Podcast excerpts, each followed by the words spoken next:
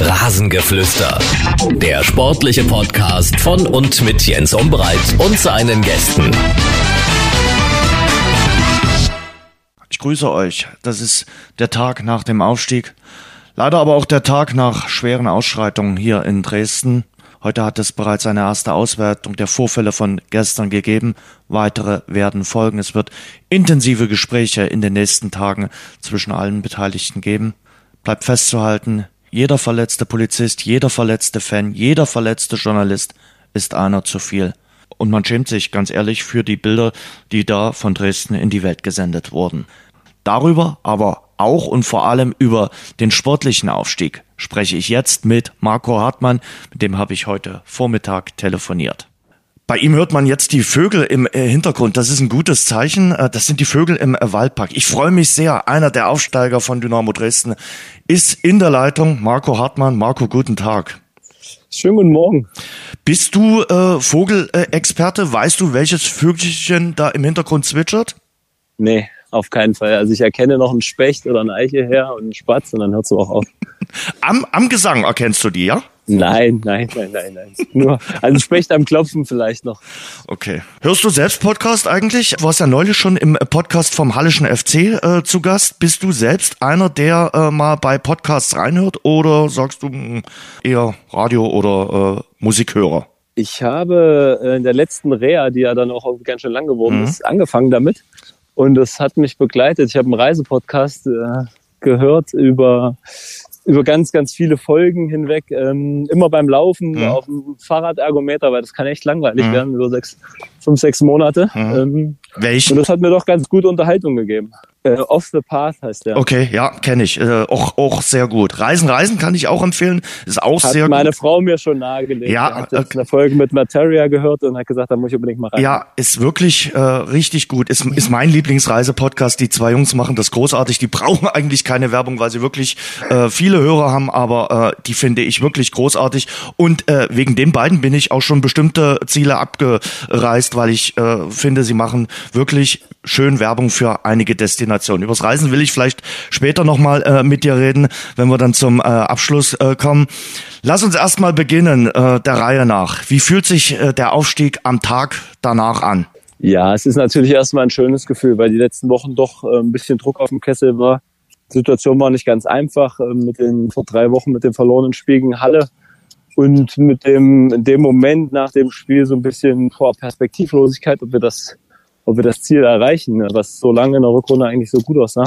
Und deswegen hat sich schon ganz schön Druck aufgebaut und die letzten Wochen oder die letzten vier, fünf Spiele waren natürlich sehr erfolgreich und dass man das gestern jetzt auch zeitnah zu Ende gebracht hat, das war natürlich sehr gut, weil Kinder braucht jetzt auch ein Herzschlagfinale nächste Woche das äh, sehr souverän zu Ende gebracht. 4 zu 0 gegen Türkgücü München. Ich fand so dieses 1 zu 0 von Christoph Daferner war so der Knotenlöser, oder? Ja, man hat gemerkt, dass eine ganz schöne Anspannung im Spiel war. Ich habe irgendwie mir ein dominanteres Auftreten von uns erwünscht. Ich glaube alle. Und man hat gemerkt, dass man nicht so in die Zweikämpfe gekommen sind, dass auch spielerisch nicht alles so leicht lief. Und deswegen war das ein wunderschönes Tor, was wir uns aufgelegt haben. Äh, und da fiel mal wieder irgendwo unterwegs gewesen, wie immer, und genau im richtigen Moment an der richtigen Stelle und machten dann halt eiskalt. Und ich glaube, das hat uns mit dem 2-0 da von Ransford auch sehr, sehr gut getan und dann irgendwann auch im Laufe der zweiten Halbzeit ein bisschen diese Nervosität genommen und das Gefühl, boah, heute geht nichts mehr schief, heute guck mal das. Hm. Spätestens dann mit dem äh, Treffer von Heinz Mörschel war allen klar, der Aufstieg äh, wird realisiert. Zum vierten Mal steigt Dynamo Dresden in die äh, zweite Bundesliga auf im leeren Stadion. Ihr habt danach dann auf dem grünen Rasen gefeiert, sehr entspannt gefeiert. Äh, es gab Bier, es gab Pizza. Hast du eine Lieblingspizza? Ähm, nee, ich probiere mich immer mal wieder durch andere Dinge durch. Hm? Bin da relativ offen, habe einfach das gegessen, was da rumlag. Okay. Und das war wirklich eine, eine sehr entspannte Stimmung im äh, Stadion, muss man sagen, oder? Ja, es äh, war natürlich am Anfang nach dem Abpfiff schon emotional. Man hat auch gemerkt, die Jungs, die die letzten Wochen sehr viel auf dem Platz standen und sehr viel dazu beigetragen haben, dass von denen was abgefallen ist. Da war große Freude da. Und trotzdem ist es halt so, dass sich Emotionen, Emotionen auch irgendwie übertragen. Ne? Und die können halt nur von außen, von anderen Leuten auf einen übertragen werden. Und das hat halt komplett gefehlt. Das heißt, so nach 15, 20 Minuten nach dem Abpfiff ist so ein bisschen Ruhe eingekehrt und man hat zusammengesessen. Dort wurde man auch irgendwann mit irgendwas bekippt. Ähm, aber ansonsten hat man ein bisschen gequatscht und haben dort in der Sonne gesessen und ja, über die letzten Wochen geredet, aber natürlich auch über das, was so ringsrum passiert ist mhm. um den Tag. Und mhm. ähm, dadurch war die Stimmung jetzt dann nicht die ganze Zeit so ausgelassen, das muss man schon sagen. Mhm was Zuschauer ausmache, habe ich tags zuvor beim äh, FA Cup äh, Finale, beim Pokalfinale in England äh, gesehen.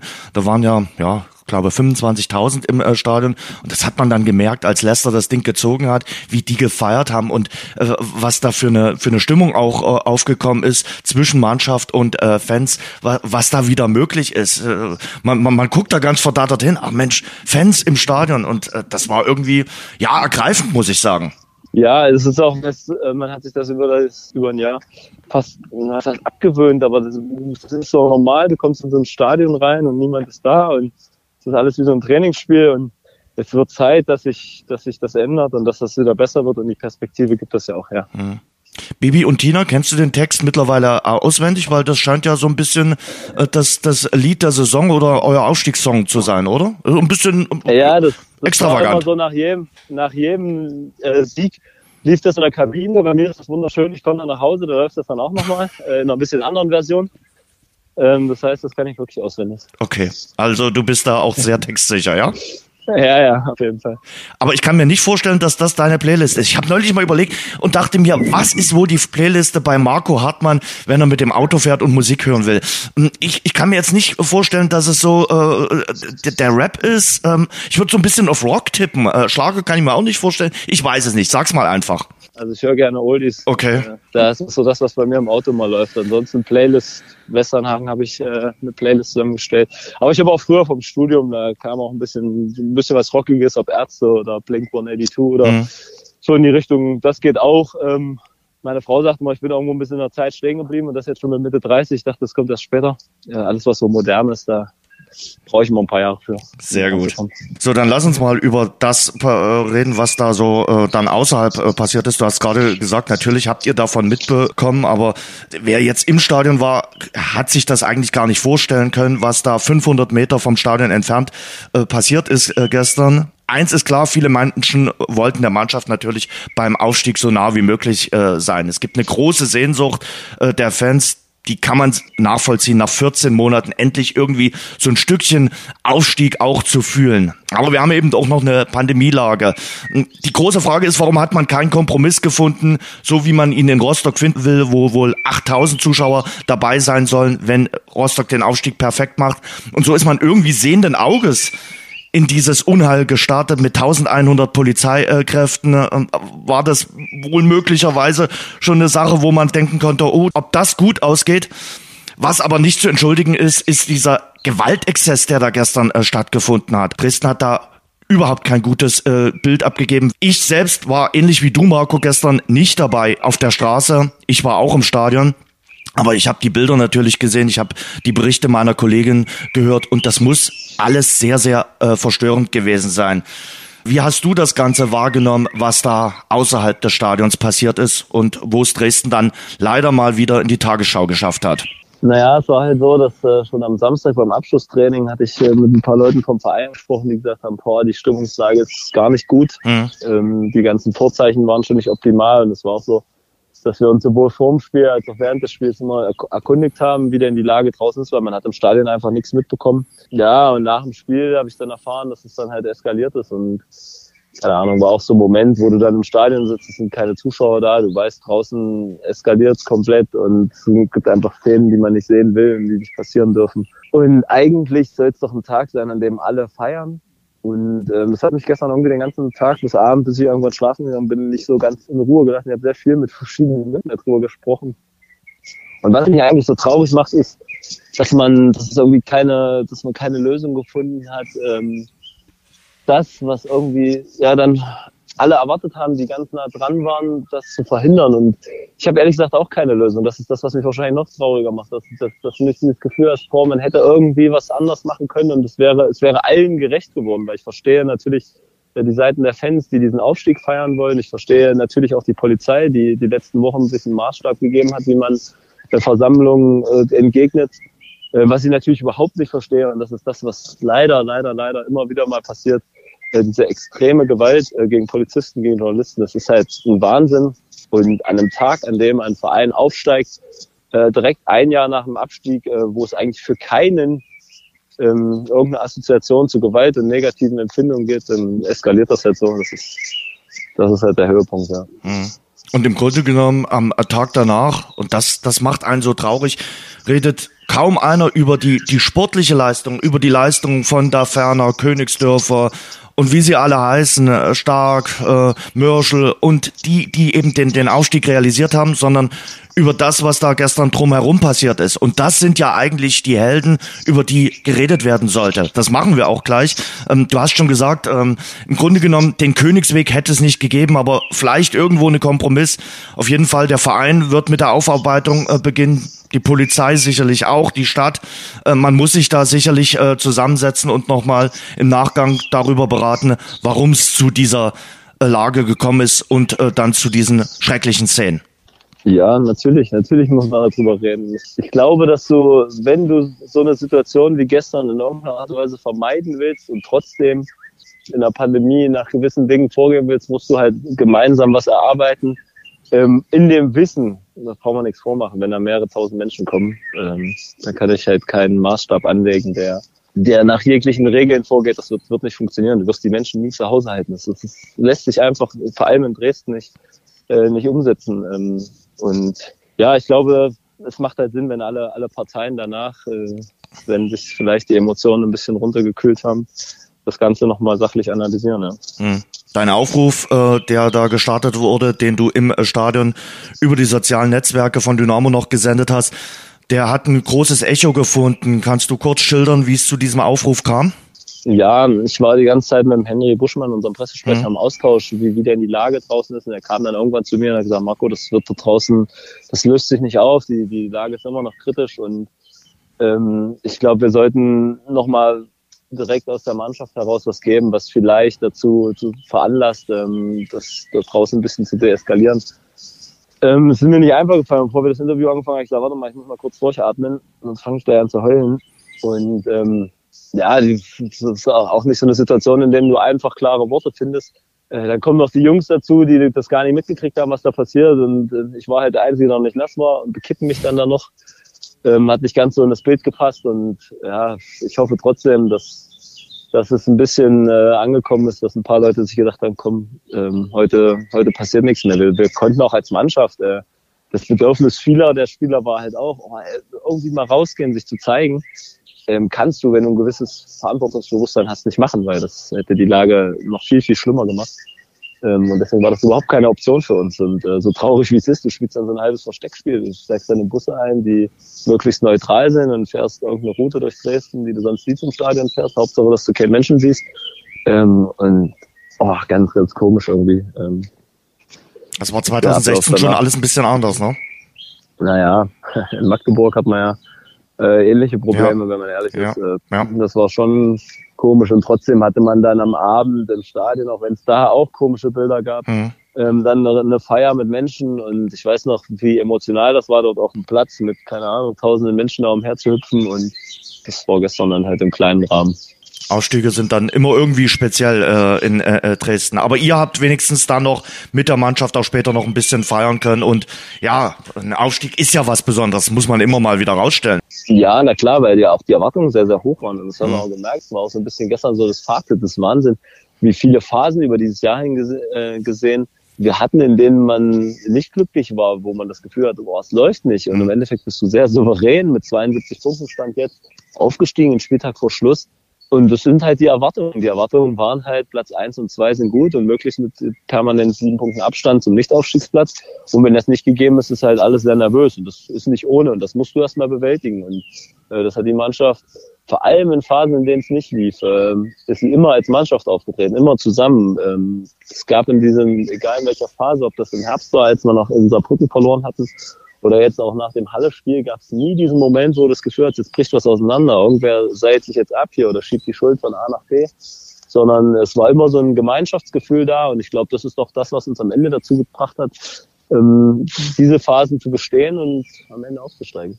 Was macht diese Mannschaft aus? Was zeichnet diese Mannschaft aus? Wo liegen vielleicht auch die Unterschiede zur äh, Aufstiegsmannschaft äh, von äh, 2016? Du kannst das Ganze ja sehr gut vergleichen.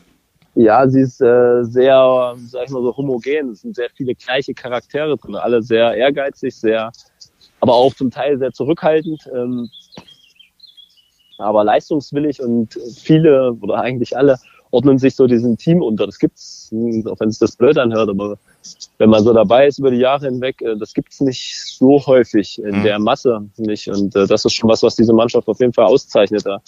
Egal, ob das der Spieler ähm, 23 oder 24 oder 25 Spieler, die nicht im Kader sind, die kommen gegen Bischofswerda da in die Kabine und äh, drücken alle nochmal, ob das der halbe A-Jugend ist oder wer auch immer und ähm, wünschen Glück und feiern danach halt den Sieg. Und das sind so, so, so kleine Momente, wo du gemerkt hast, ist einfach jeder voll dabei. Und das Coole war halt, ähm, zum einen natürlich das Negative, die vielen Verletzungen, Sperren, Corona, wie auch immer. Auf mhm. der anderen Seite halt, du hast halt sehr viel, viele Spieler gebraucht. Ne? Und jeder hat irgendwo seinen Anteil gehabt in diesem Jahr. Und der war nicht zu klein. Und das äh, hat, glaube ich, auch diesem Teamgefüge sehr gut getan. Mhm. Du hast die Widerstände gerade angesprochen. Schwere Verletzungen. Und, und, und nicht nur bei einem Spieler, sondern bei mehreren Spielern das ganze Jahr, die ganze Saison äh, Corona, damit äh, keine äh, Zuschauer. Auch eine gewisse Schwarzmalerei, wenn es bei euch nicht äh, äh, gut lief im, im Umfeld. Und gegen all das hat sich die Mannschaft und habt ihr euch zur Wehr gesetzt? Ja, also die Verletzung, wenn man das mal überlegt, jetzt in der Rückrunde, wir hatten gefühlt zwischenzeitlich sieben Spieler, die absolute Stammspieler gewesen wären, mhm. die in der Reha rumgesprungen sind zur gleichen Zeit und trotzdem immer eine Mannschaft auf dem Platz, wo das Gefühl hat, dass die ist, die ist gut und gut genug äh, zu gewinnen. Und das ist natürlich auch ein Verdienst, dass der Kader sehr ausgefecht zusammengestellt war und auch sehr qualitativ gut natürlich. Ähm, das hat uns gerettet, dass man auch im Winter nochmal die Möglichkeit hatte, zwei Leute nachzulegen, die an der Rückrunde sehr, sehr viele Spiele und Heinz und Lee haben das wirklich richtig gut gemacht im Kreuz und sehr häufig gefordert waren und ihren Beitrag dazu geleistet haben. Und ähm, ja, ich glaube, es hätte genug Ausreden gegeben, wenn es am Ende nicht geklappt hätte, was Verletzungen angegangen wäre. Aber davon hat man sich frei gemacht und ähm, das auch so bewältigt. Gab es einen Knackpunkt für dich in dieser Saison? Naja, die Phase nach dem Saarbrücken-Spiel war natürlich vor Weihnachten ganz, ganz wichtig. Äh, mhm. Ich glaube, da waren wir an dem Punkt, da waren wir noch nicht so überzeugt von uns als Mannschaft, dass wir gut genug sind, aufzusteigen, da oben dabei zu sind. Da waren viele Zweifel da, da waren wir, weiß ich nicht, siebter, achter, neunter. Irgendwo schon mit einem ganzen Abstand zu den Aufstiegsrängen. Ähm, und die Phase, in der wir dann sehr, sehr viel gepunktet haben und auch überzeugend gespielt haben, die war schon, glaube ich, ziemlich wichtig. Das war auch deine Phase, wo du äh, maßgeblich dazu beigetragen hast im äh, Spätherbst, äh, wo du auch zeigen konntest, okay, ich bin immer noch da. Ja, also natürlich für die Mannschaft, glaube ich, eine gute Sache gewesen, für mich persönlich, aber ehrlich gesagt auch. Ähm, wenn ich konnte einfach halt nochmal beweisen, auch wenn es nur diese diese fünf, insgesamt acht Spiele waren, mhm. ähm, dass ich sportlich einen Mehrwert bringen kann für diese Mannschaft äh, das hat mir natürlich persönlich auch gut getan. Auch wenn es leider nicht mehr geworden sind und ich mir zu dem Zeitpunkt dann, als es so lief und ich drin war, schon das Gefühl hatte, auch wieso nicht, jetzt kannst du ja eigentlich Spiel für Spiel machen, habe das alles mal gut verkraftet und dann kommt halt dieser Punkt, an dem ich verletzt war. Aber ich glaube, zu diesem Zeitpunkt hat die Mannschaft dann auch ein Selbstverständnis entwickelt, dass wir äh, gut genug sind. Sie haben ja danach auch ohne mich weiter gut gepunktet. Hm. Wie geht's dir denn äh, jetzt? Äh, die Knie-OP liegt jetzt ähm, ja ein, zwei Monate hinter dir. Wie geht's? Ähm, ganz gut. Ich bin jetzt seit ein paar Tagen am Laufen, war jetzt mhm. gestern 20 Minuten auf dem Platz laufen. Also wir haben ganz langsam angefangen. Mhm. Hab dabei keine Probleme, ist aber alles noch ein lockeres Jogging-Tempo. Und die Maxime ist halt jetzt immer von Tag zu Tag ein bisschen länger, ein bisschen schneller. Und immer in dem Maßstab, dass es am nächsten Tag wieder genauso ist wie den Tag davor. Also das ist nicht irgendwie schmerzlich entwickelt, muss ich sagen, das habe ich überhaupt keine Probleme, merke gar nichts von der mhm. Verletzung. Ähm, und das hoffe ich, dass es das auch so weitergeht, weil der erste Reha-Zeitraum von Dezember bis zur OP, äh, der war leider nicht so. Da hatte ich halt immer wieder nach Belastung Probleme und das hat dann auch dazu geführt, dass ich operieren lassen musste. Also im Moment fühle ich mich gut. Und ja, war die OP die richtige Entscheidung. Ähm, weil wir gerade bei den Knackpunkten der Saison war. Knackpunkt war sicherlich dann auch nochmal äh, der, der Trainerwechsel, für den sich der Verein entschieden hat. Also ähm, Alexander Schmidt ist gekommen, Markus äh, Kozinski wurde beurlaubt. Wenn man jetzt die Bilanz von Alexander Schmidt beurteilt, dann muss man sagen, da hat der Verein dann alles richtig gemacht. Ja, in so einem Moment weiß man das natürlich nicht. Mhm. Was aber das Fakt war, das muss man einfach so sagen, nach dem Halle-Spiel war sehr, sehr viel Leere in den Köpfen der Spieler. Also ich saß ja auch mit uns in der Kabine nach dem Spiel und man hat gemerkt, dass viele Fragezeichen da waren, ähm, ob das, was wir hier gerade machen, uns in den letzten Spielen dazu führen wird, dass wir aufsteigen. Da war sehr wenig Glaube irgendwie da an uns, äh, an den Erfolg und so traurig wie das immer ist, ne? weil der Trainer ist halt äh, auch immer abhängig von dem, was natürlich auch auf dem Platz passiert und was die Spieler leisten. ähm, war es rückblickend genau die richtige Entscheidung, weil wir haben einen anderen Input bekommen, einen neuen Input, eine andere Ansprache und vor allem hat man gemerkt, die Spieler waren von der ersten Sekunde, als der neue Trainer da war, äh, total offen für das, was er mitbringt. Sie haben gefühlt sich was erhofft, was er uns vorgibt, was wieder Erfolg bringen wird und äh, umso schöner, dass das natürlich dann auch geklappt hat. Äh, vor allem gleich im ersten Spiel, dass mhm. du so Stück für Stück wieder Vertrauen aufbaust zu dir selber, aber halt auch zu dem, was du als Mannschaft umsetzen willst. Ähm, und das ist Stück für Stück von Spiel zu Spiel besser geworden. Und vor dem Spiel gegen Türkgücü, auch wenn es gestern äh, das 4-0 wirklich überzeugend, aber es sah jetzt nicht überzeugend auf dem Platz aus. Hm. Vor dem Spiel gegen Türkgücü hat irgendwie jeder in dieser Mannschaft das Gefühl, dieses Spiel werden wir zu 100 Prozent gewinnen. Hm. Und das war eine ganz andere Ausgangslage als zweieinhalb Wochen vorher vor Duisburg wahrscheinlich. Hm. Fand ich aber richtig gut von Alexander Schmidt, dass er auch in äh, der Stunde des großen Erfolges dann auch gleich nochmal einen Gruß an Markus Kauzinski gesendet hat, der ja auch einen äh, Anteil an diesem äh, Aufstieg hat, äh, fand ich wichtig. Weil du gesagt hast, äh, er hat was Neues reingebracht in die Mannschaft. Er hat vor allem die Defensive äh, gestärkt. Fünf Spiele jetzt zu null gespielt. Das ist natürlich ein fettes Faustpfand. Mit der guten Abwehr gewinnt man dann eben äh, solche Meisterschaften oder holt äh, den Aufstieg. Und er hat euch halt dieses, dieses Pressing, dieses aggressiven äh, Spielstil äh, eingeimpft. Und der war jetzt in den letzten Spielen von äh, Erfolg. Ja, für mich auch das Entscheidende. Die Defensive, das ist immer, das ist immer lustig so. Ähm, mhm das wirkt ja so, als wenn man, wenn man eine Mannschaft eingestellt hätte, jetzt mit aller Macht zu verteidigen, keine Gegentor zuzulassen. Ähm, seine Idee war einfach viel intensiver zu spielen, vorne drauf zu gehen, den Gegner möglichst permanent zu stressen. Ähm, wir haben dadurch viele Tore erzielt. Das war das Entscheidende. Diese Mannschaft hat über die ganze Saison wahnsinnig gut verteidigt, wenn wir in Führung gegangen sind. Ich weiß gar nicht, ob wir aus Führung irgendwie viele Spiele äh, vergeigt hätten, sondern wenn wir geführt haben, haben wir meist auch kein Gegentor mehr bekommen. Und das war natürlich auch günstig in den Spielen, die wir jetzt gespielt haben, dass wir eigentlich immer in Führung gegangen sind. Und wir haben einfach viel intensiver und viel weiter vorne den Gegner attackiert und haben dadurch Situationen geschaffen, in denen wir Bälle gewonnen haben und Tore gemacht haben. Ob das das, äh, das jetzt lügen, was ist, also Heinz Mörschel gegen Viktoria Köln, ob es 1 oder 2-0 war, weiß ich nicht. War ein, ein Ball, wo der Ele den an der Außenlinie erkämpft und wir relativ schnell gegen den offenen Gegner ein Tor spielen können. Auch gestern erkämpft Ele beim 3-0 wieder den Ball im Pressing. Ähm, und das sind Situationen, in denen du torgefährlich wirst, ohne dass du spielerisch sonderlich glänzen musst, weil das ist was, das kriegst du nicht innerhalb von fünf Spielen hin, dass eine Mannschaft, die verunsichert ist und nicht dieses Selbstvertrauen hat, auf einmal, ähm, weil ein neuer Trainer da ist, zelebriert und die Gegner auseinanderspielt. Ich glaube, das ist ein viel schwierigerer Weg. Und deswegen war dieses intensive Anlaufen, Bälle erkämpfen und schnell im vorderen Drittel sein, ähm, genau das Richtige, um wieder Torgefahr zu erzielen, um wieder Tore zu machen. Und ja, dann kommt dazu, dass du natürlich dann noch nichts zugelassen hast. Hm. Und der Verein musste, ja, jetzt 14 Monate, auch alle anderen Fußballvereine müssen das, ähm, ohne die Fans auskommen. Aber in, in Dresden ist ja äh, das Publikum, sind die Fans, ist der K-Block ja ein spezieller äh, Treibstoff. Das muss man ja einfach äh, sagen. Wie erlebst du aktuell oder in den letzten 14 Monaten so Fußballspiele? Hast vorhin schon so ein bisschen anklingen lassen, wenn man in so ein leeres Stadion reinkommt. Das ist halt schon irgendwie ganz anders. Ja, ich hatte in der Rückrunde eine Phase, wo ich ganz schön Probleme hatte. Ähm und zwar Emotionalität aufzubauen mhm. im Stadion. Also ich saß manchmal da wie vorm Fernseher vor einem Spiel, auch wenn mich das natürlich äh, betrifft, aber irgendwie habe ich dabei wenig, wenig empfunden. Das hat mir selber irgendwie kein gutes Gefühl gegeben, wie man so emotionslos im Stadion sitzen kann und sich so ein Fußballspiel angucken. Das ist zum Glück die letzten Wochen ein bisschen anders geworden, als ich wieder mehr eingebunden war. Mhm.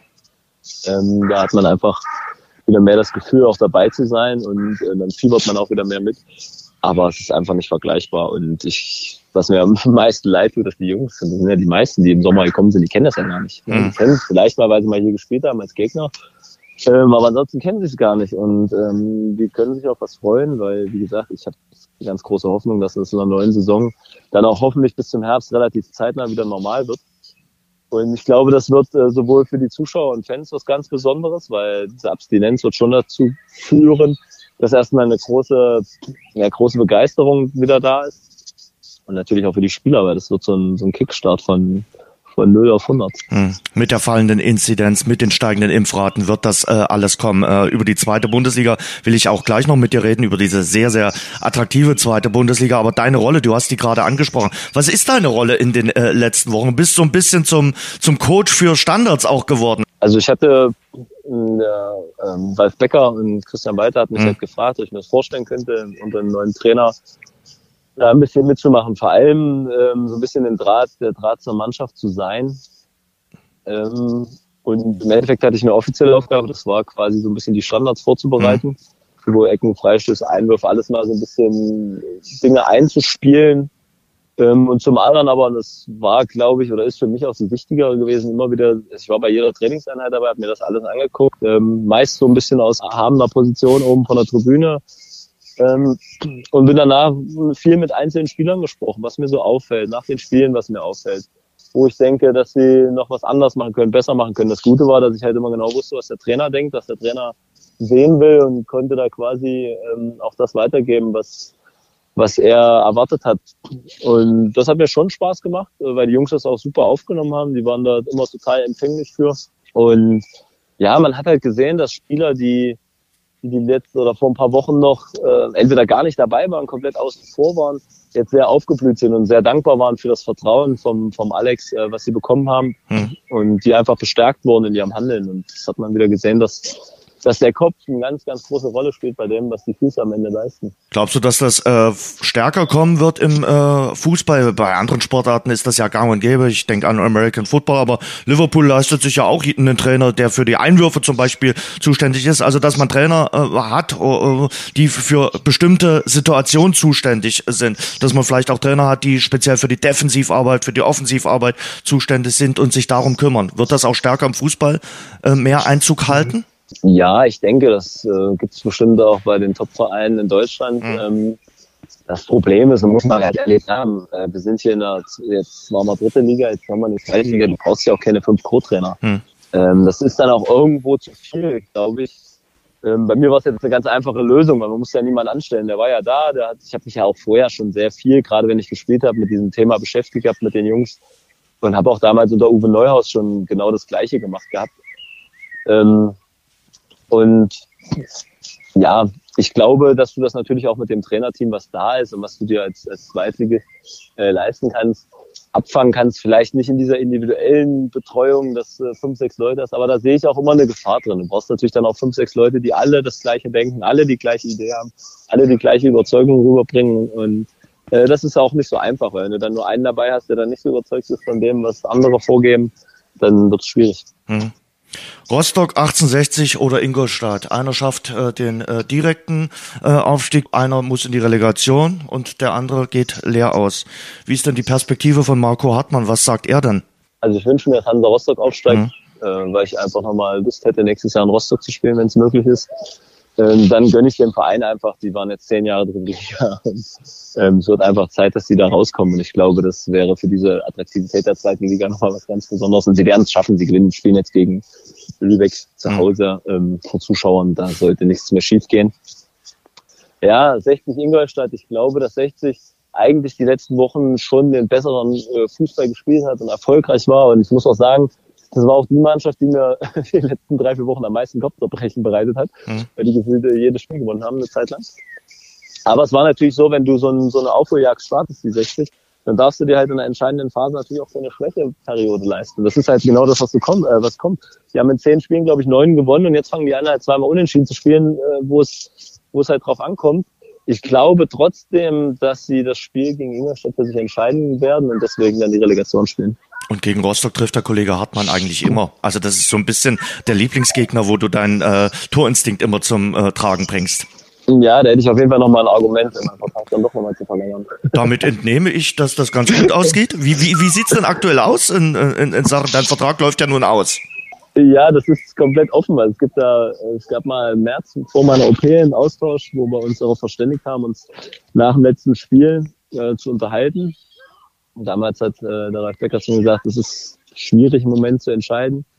Einfach. Natürlich war ich viel verletzt und ähm, muss jetzt einfach gucken, in welcher Liga es natürlich weitergeht. So, das ist jetzt geklärt. Ich glaube, dass wir in den nächsten Tagen, wenn er äh, geklärt hat, wie es für den Verein im Allgemeinen weitergeht und Trainer, äh, sich dann auch mit mir zusammensetzen. Dann werden wir gucken, ob das halt auch für beide Seiten passt. Hm. Du willst sicherlich nicht der gute Launebär sein und äh, dann nur Standardtrainer, sondern du willst nee, mehr. Das, das auf keinen Fall. Also das äh, habe ich jetzt auch gemerkt. Das hat schon Spaß gemacht, aber das ist nicht die Erfüllung.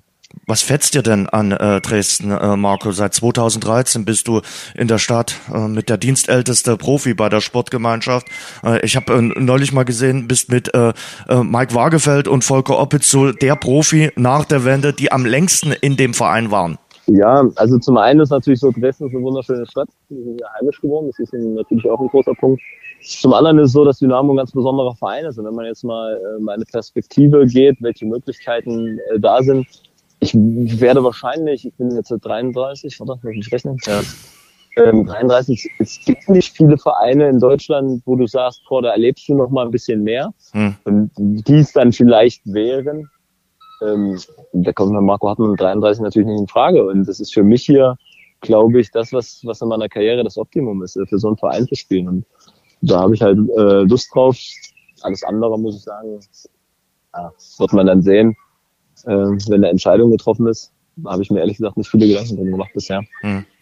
Müssen wir mal abwarten, aber ähm, ja, ich fände natürlich äh, top, wenn du noch ein Jahr hier in äh, Dresden bleiben könntest. Wäre dann sicherlich auch ein grandioser Abschluss äh, deiner äh, Karriere, die sicherlich von der einen oder anderen äh, Verletzung auch geprägt war. Aber das ist ja deine Stehaufmännchen-Mentalität. Und da bist du sicherlich Vorbild für den einen oder anderen, dass du äh, nie am Loden bleibst, sondern immer wieder aufstehst. Ja, ich kann das gar nicht so, so genau beschreiben, wie das immer so zustande gekommen ist es ist halt irgendwie so, wenn nach einer Verletzung mein, meine erste Aussage war meist immer so, jetzt kann ich ja nicht mehr ändern. Natürlich kann man es irgendwie danach nicht mehr ändern. Ähm, und es hat mich auch selten, wirklich egal wie viel welche kuriosen, eine wahnsinnig kuriose Verletzung, aber ganz, ganz tolle Dinge, kann man wirklich mal ein Buch drüber schreiben. Ähm, nie dazu geführt, dass ich jetzt eine Woche irgendwie dann so Trübsal geblasen habe und traurig war, wenn ich jetzt mal überlege, im Winter bei der Verletzung, ähm, da ging es darum, noch fünf Spiele zu machen. Da hätte sich mein Vertrag äh, automatisch verlängert. Hm. Und trotzdem war so, ja, hm, Mist. Aber es, es geht schon weiter. Dann hat man halt so ein paar neue Aufgaben. Erstmal geht es darum, äh, dass man einigermaßen wieder laufen kann. Dann fährt man Fahrrad, dann geht man joggen, dann macht man die Reha und dann ist man, dann ist man wieder dabei. Und was halt gut getan hat, dass ich immer, wenn ich wiederkam, das Gefühl hatte, ich kann sportlich wieder meinen Beitrag dazu leisten, dass es erfolgreich wird wenn das, glaube ich, irgendwann an den Punkt gekommen wäre, ich gemerkt habe, okay, du, du quälst dich jetzt in der Reha, kommst ran, spielst dann aber keine Rolle oder wenn du spielst, bringst du keine Leistung, ähm, die dir irgendwie ein gutes Gefühl geben. Ich glaube, dann, dann hätte ich das irgendwann aufgehört. Also ich glaube, dann hätte ich mir das nicht mehr angetan. Und die zweite Bundesliga nächste Saison mit Dynamo Dresden, diese geile zweite Bundesliga, das wäre schon nochmal eine Sache. Also auf Schalke mal zu spielen, wieder beim Hamburger SV zu spielen, möglicherweise gegen Rostock, Düsseldorf, Nürnberg. Also die zweite Bundesliga, also wird ja immer wieder in den letzten Jahren gesagt, das ist die beste zweite Bundesliga aller Zeiten. wir wissen ja jetzt noch gar nicht, wer sonst noch runterkommt aus der ersten Liga. Vielleicht Köln, vielleicht Bremen, wissen wir ja noch nicht. Aber nächstes Jahr die zweite Liga, die liest sich schon nicht ganz schlecht, oder? Auf jeden Fall, das wäre noch mal ein Highlight. Ne? Also zum einen diese Spiele mitzunehmen, zum anderen natürlich aber auch ähm, möchte meine Karriere auch ungern äh, in diesem Zusammenhang ohne Zuschauer, äh, ohne alles äh, beenden. Das, natürlich ist das alles kein Wunschkonzert, aber äh, es wäre natürlich viel, viel schöner, irgendwie nochmal dieses Erlebnis äh, Fußball auch zu haben und nicht nur dieses reine Spiel. Hm auf Schalke mal zu spielen. Ich glaube, davon äh, ja träumt dann auch jeder. Das war ja vor ein paar Jahren äh, eher unrealistisch, es sei denn, es hätte das Pokal losgegeben, aber ein Ligaspiel dort äh, äh, in äh, Gelsenkirchen zu bestreiten, ist nicht ganz schlecht. Das wäre der Wahnsinn, wirklich. Also wenn ich jetzt überlege, zum Beispiel dieses Auswärtsspiel im Olympiastadion mhm. in Berlin oder ob es damals eine Allianz Arena war, das sind ja auch für die Spieler Momente, die für immer bleiben, die du immer im Kopf haben wirst. Äh, wenn so viele tausend Menschen dort mitkommen, ähm, und ob es auf Schalke oder wer weiß, Bremen. Ich glaube, wo ich ein bisschen Bauchschmerzen hätte, nochmal in Köln, das brauche ich jetzt nicht nochmal, aber ansonsten äh, ja, wäre das schon was Feines. Ich weiß gar nicht, wie das Spiel dort ausgegangen ist, das letzte Spiel in Köln. Nee, äh, ist mir nee, irgendwie in, in, in, ich weiß nur, dass dort irgendwie alle gefeiert haben, das war verrückt. Ja, und, und, und das Torjingle das Torjingle, da haben die ja. immer wieder auf die Wiederholungstaste gedrückt. Warum? Ja. Keine Ahnung. Also ich konnte das Lied dann auch nicht mehr hören. Ähm, du nee. hast, ja, war so irgendwie, war aber, äh, also das war ein, ein, ein furchtbarer Nachmittag, muss ich einfach mal so sagen. Und äh, ja. ja schön, dass man mit umso mehr Abstand dazwischen liegt, auch irgendwann mal wieder drüber schmunzeln. Ja, definitiv. Bleibt auch irgendwie hängen. Und du warst letzte Woche schon im Podcast, ich hatte es am Anfang gesagt, vom Hallischen FC äh, zu Gast. Ähm, Ralf Minge ist jetzt dort neuer Sportchef. Du hast in Halle gespielt.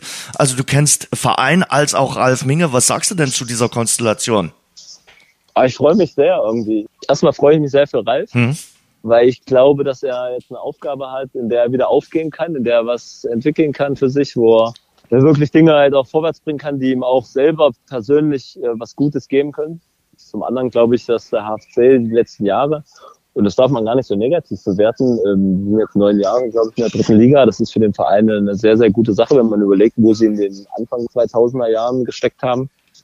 Ähm, und trotzdem wirkt es gerade alles so ein bisschen nach Stillstand, ähm, Status Quo. Und ich glaube, dass mit Ralf Minge irgendwie so ein Gefühl von Aufbruch kommen kann. Ähm, und vielleicht, dass man mit dem Verein die nächsten ein, zwei Jahre dann doch nochmal den Schritt auch nach in die zweite Liga oder zumindest, äh, dass man wieder oben mitspielen kann, dass irgendwie so eine Euphorie entsteht, weil ich glaube, ähm, ja, die dritte Liga ist für, für, für die meisten Traditionsvereine dann irgendwann auch ein bisschen stupide und man strebt ja immer nach mehr. Und ich glaube, das könnte ganz gut passen. Hm. Halle hat so ein bisschen immer mal dieses Mauerblümchen äh, da sein. Irgendwie muss das Ralf jetzt ein bisschen gießen und dann könnte da durchaus was rauskommen und vielleicht auch mal der Angriff auf die äh, zweite Liga. Vor anderthalb Jahren waren sie ja mit Thorsten Siegner mal kurz davor. Ja, das war so eine, so eine Phase. Du kannst es vorbereiten, aber man kann, man kann sowas nicht zwingend planen. Aber genau das ist es halt. Und du brauchst in Halle noch viel mehr, also das jetzt mal nur aufs Sportliche gesehen, äh, viel mehr dieses Gefühl, dass du, dass du mal oben dabei sein kannst, dass du gefühlt sind die letzten neun Jahre lang sind die jedes Jahr Elfter geworden. Ähm, das ist schön, weil das gibt dir eine gewisse Sicherheit. Die waren dann irgendwann immer drei, vier Spieltage vor Schluss safe, meist zumindest. Ähm, aber auch nicht mehr. Und äh, dieses, diese Träumereien müssen, müssen entwickelt werden. Äh, dafür brauchst du natürlich auch eine Basis. Du kannst es nicht einfach sagen, jetzt träumen wir mal von der zweiten Liga, ohne dass du ähm, unten ein bisschen aufrüstest. Aber das erhoffe ich mir ein bisschen auch mit dem Namen Breiflinge, dass rings um den Verein und in der Stadt die Leute, ähm, dass das alles ein bisschen zieht. Und dann hoffe ich natürlich, dass sie auch in der neuen Saison sportlich relativ zügig gute Leistungen liefern, weil ich glaube, dann kann so eine Dynamik entstehen, die den Verein halt auf die nächste Ebene so ein bisschen bringt. Hm. Marco, und äh, immer wieder Respekt, du schaffst es, ohne soziale Netzwerke auszukommen. Oder du bist mit irgendeinem äh, anderen Namen drin, Mario Hauptmann oder irgendwie, keine Ahnung. äh, wie, wie, tut dir das gut, äh, auch äh, vielleicht auch, äh, ja, wir wissen ja, was die sozialen Netzwerke auch alles anrichten können, äh, da in dieser Blase nicht drin zu sein? Also ich habe ein Facebook-Profil, ein privates. Ich habe auch ein öffentliches, das hat eine ganz lustige Geschichte. Das hat ein kleiner Junge mal irgendwann ähm, in meinem Namen hm. irgendwie, also nicht in meinem Auftrag, aber in meinem Namen da veröffentlicht. Mit relativ vielen Meldungen, mit vielen Rechtschreibfehlern. Und, ja, das war mir dann auch nur unangenehm, weil da viele Leute dachten, das wäre ich. Und dann habe ich das mal übernommen. Das heißt, es existiert. Es wird aber eigentlich alle zwei, drei Jahre zu einer Vertragsverlängerung habe ich mal was geschrieben. Aber das war's dann auch schon. Ähm, ja, ich finde diese Welt irgendwie, das ist nicht so meine. Ich mag das nicht so. Es ist mir zu viel weiß nicht, äh, das, das beeinflusst den Kopf so sehr. Es gibt so viele drastische Meinungen dort, die, wo ich das Gefühl habe, ich will mir das nicht durchlesen. Ich glaube, das tut mir als Menschen nicht gut. Ähm, das ist auch nicht das, was ich permanent hören und lesen will und mich davon abhängig machen will. Weil der Reiz danach, es zu lesen, ist natürlich bei jedem Menschen da, bei mir auch. Ähm, aber ich habe das ganz gut hinbekommen, da gar nicht erst mit anzufangen. Hm. Und deswegen, ja, versuche ich mir diese Zeit halt zu sparen, die man dann sehr viel am Handy hängt und dort entweder aktiv das betreibt oder passiv das nachverfolgt, was dort so geschieht. Das kann ich sehr gut nachvollziehen. Wo ich ein bisschen bedauere, dich äh, vielleicht dann nicht auf der auf der Weltreise begleiten zu können in, in mhm. den sozialen Netzwerken und dafür ja beneide ich dich auch so ein bisschen, was du äh, dir vorgenommen hast ab 2022, ab dem Sommer, wenn die Karriere zu Ende geht, die die Welt zu bereisen. Äh, du hast da ein bisschen was angespart und willst dir das einfach mal gönnen. Äh, vielleicht kannst du zu diesem Gedanken auch noch ein bisschen was ausführen. Nicht ohne Grund hast der Reisepodcasts gehört. ja, ja. Ja, das ist schon ein ganz langer Gedanke. Mein bester Kumpel, mit dem ich äh, in Halle in der WG sieben Jahre gewohnt habe, hm. der ist damals am Ende des Studiums ist er ein Jahr um die Welt gereist und das war äh, seitdem ist das irgendwie für mich so ein, so ein Traum gewesen, der sich durch den Fußball nicht hat realisieren lassen. War jetzt auch nicht so, ich hätte es gern gemacht, aber ich war jetzt auch nicht wahnsinnig traurig, weil der Fußball hat mir der, zu der Zeit jetzt oder bis jetzt natürlich sehr, sehr viel gegeben, auch wahnsinnig viele spannende Momente. Und irgendwann mit meiner Familie und den Kindern ist dann irgendwann so dieser Gedanke entstanden, mit meiner Frau zusammen, ich würde das auch gerne mit uns machen, aber halt irgendwie anders, ne? anders als als Junggeselle äh, damals Anfang oder Mitte 20, sondern halt mit Familie und Kindern. Und ja, ich denke schon sehr lange und rede viel darüber und lese viel dazu. Manchmal ist jetzt immer so Phasen. Manchmal denke ich mir, kannst du ja die ganze Zeit damit beschäftigen. Ist ja noch zwei, drei Jahre hin. So, und jetzt kommt der Punkt irgendwie näher und es wird jetzt auch spannender und die Vorfreude ist größer und so langsam äh, rechtfertigt auch dieses viele Beschäftigen damit, weil ich weiß, okay, ich ist gar nicht mehr so lange hin und ja, wir wollen uns diese Zeit nehmen, wie, wie das dann wird, so, so genau. Ich glaube nicht, dass wir, man hört ja immer so viele, die los und irgendwann haben sie keine Lust mehr zurückzukommen. Ich glaube, das wird uns nicht passieren, weil wir sehr, sehr verbunden sind zu Familie, ähm, Heimat und auch sehr glücklich hier sind. Es ist jetzt nicht so, es gibt ja welche, die wollen ausbrechen, die wollen aus ihrem Alltag raus. Ist ja gar nicht so. Bei uns ist es so, wir haben hier wahnsinnig viele Erlebnisse, ein wunderschönes Leben und wollen aber gerne noch einen anderen Teil mitnehmen ja, und dann einfach mal gucken, was da auf uns zukommt. Wir wollen uns quasi einen Zeitraum freischaufeln von einem Jahr. Ob es dann ein Jahr wird, das, wird damit zusammenhängen, ob es uns Spaß macht, ob es passt, ob es für die Kinder auch cool ist. Das muss man natürlich auch mal im Blick haben. Und ja, das, ich glaube, es wird das was ganz Spannendes. Hm. Kanada habe ich gelesen, soll so ein möglicherweise der Startpunkt sein. Geht's da dann mit dem Camper los oder äh, mit dem Mietwagen von von äh, Motel oder Hotel zu Hotel, äh, die Panamerikaner lang oder äh, hast du schon erste Touren im Blick?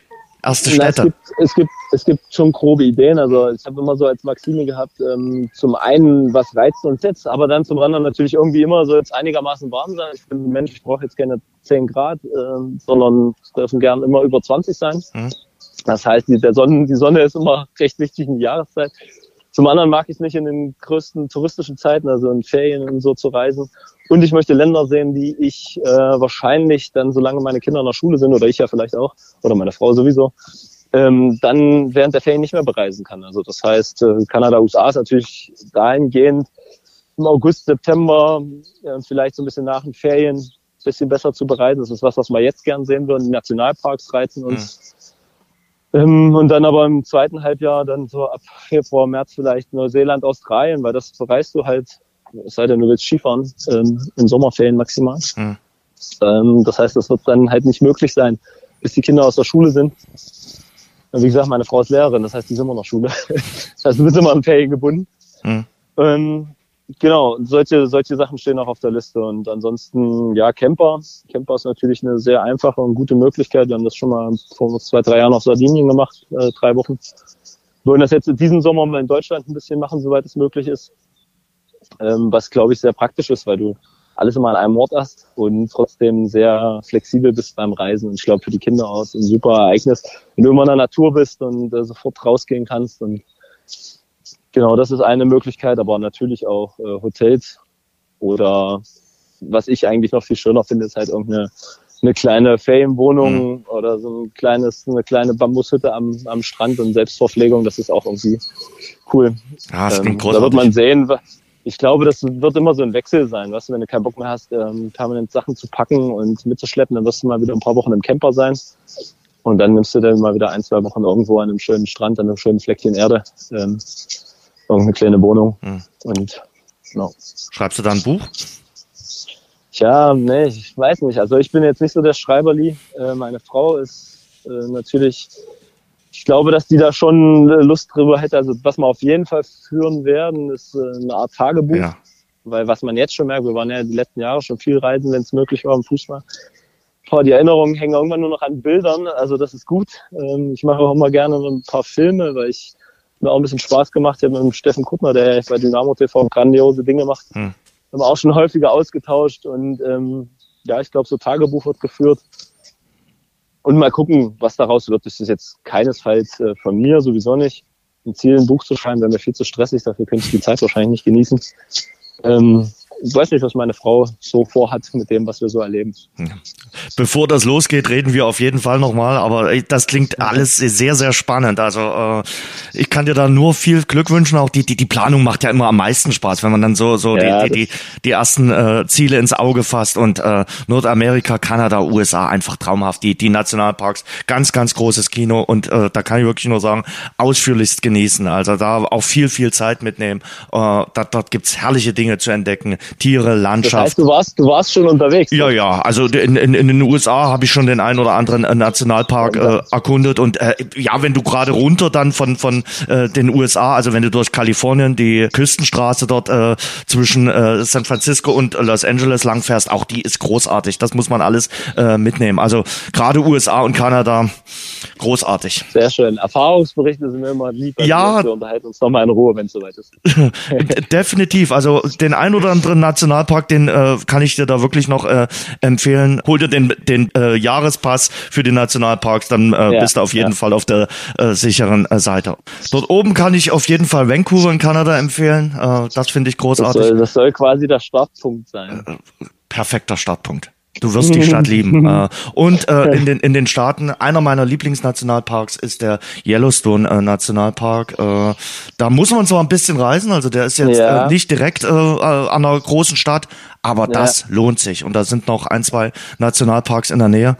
Auf jeden ja. Fall. Mein, mein letzter Podcast, wo wir vorhin oder gerade beim Thema Podcast sind, hat mich darauf gebracht, doch Yellowstone irgendwie mit einzubeziehen, auch Unbedingt. logistisch nicht ganz einfach ist. Aber es bietet sich eine ganz coole Route an, die ich irgendwie so im Auge habe, von Vancouver über die Rocky Mountains, dann in die USA, äh, Yellowstone, weil dann ist man da so einigermaßen in der Ecke. Hm.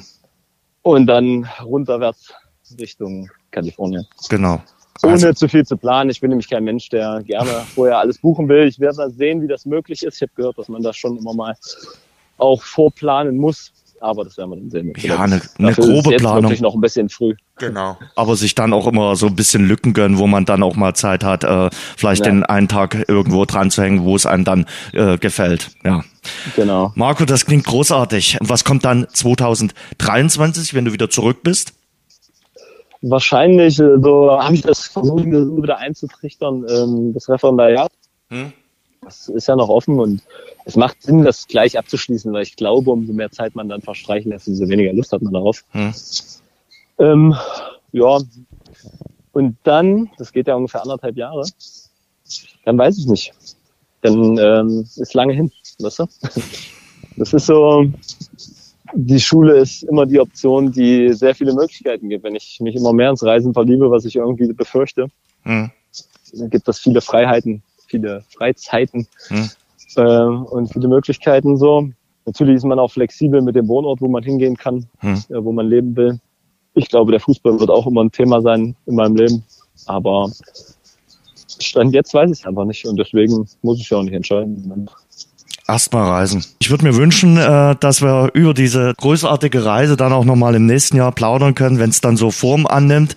Drittligameisterschaft steht ja noch zur Debatte. Das Ding will man jetzt sich natürlich noch holen äh, gegen Wien Wiesbaden, oder? Ja, also ich glaube, dass es für den Abschluss der Saison immer gut tut, wenn du ein Spiel gewinnst, weil hm. es mag keiner zu verlieren.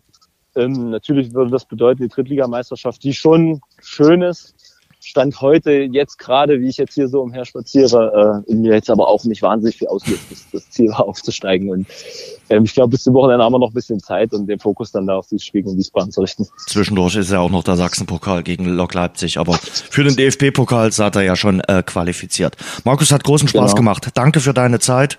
Herzlichen ja, Glückwunsch gerne. zum Aufstieg und ja, dass Dankeschön, du nächste Saison noch ein Schwarz-Gelber bleibst, mein Lieber. Schauen wir mal. Ja? Danke dir. Lass dir gut gehen. Wir hören uns. Das war das Rasengeflüster. Danke fürs Hören. Und denkt dran, abonniert uns bei Spotify, Apple Podcast, Audio Now und überall dort, wo es gute Podcasts gibt. Mehr Infos, mehr Hintergründe im Netz auf rasengeflüster.de.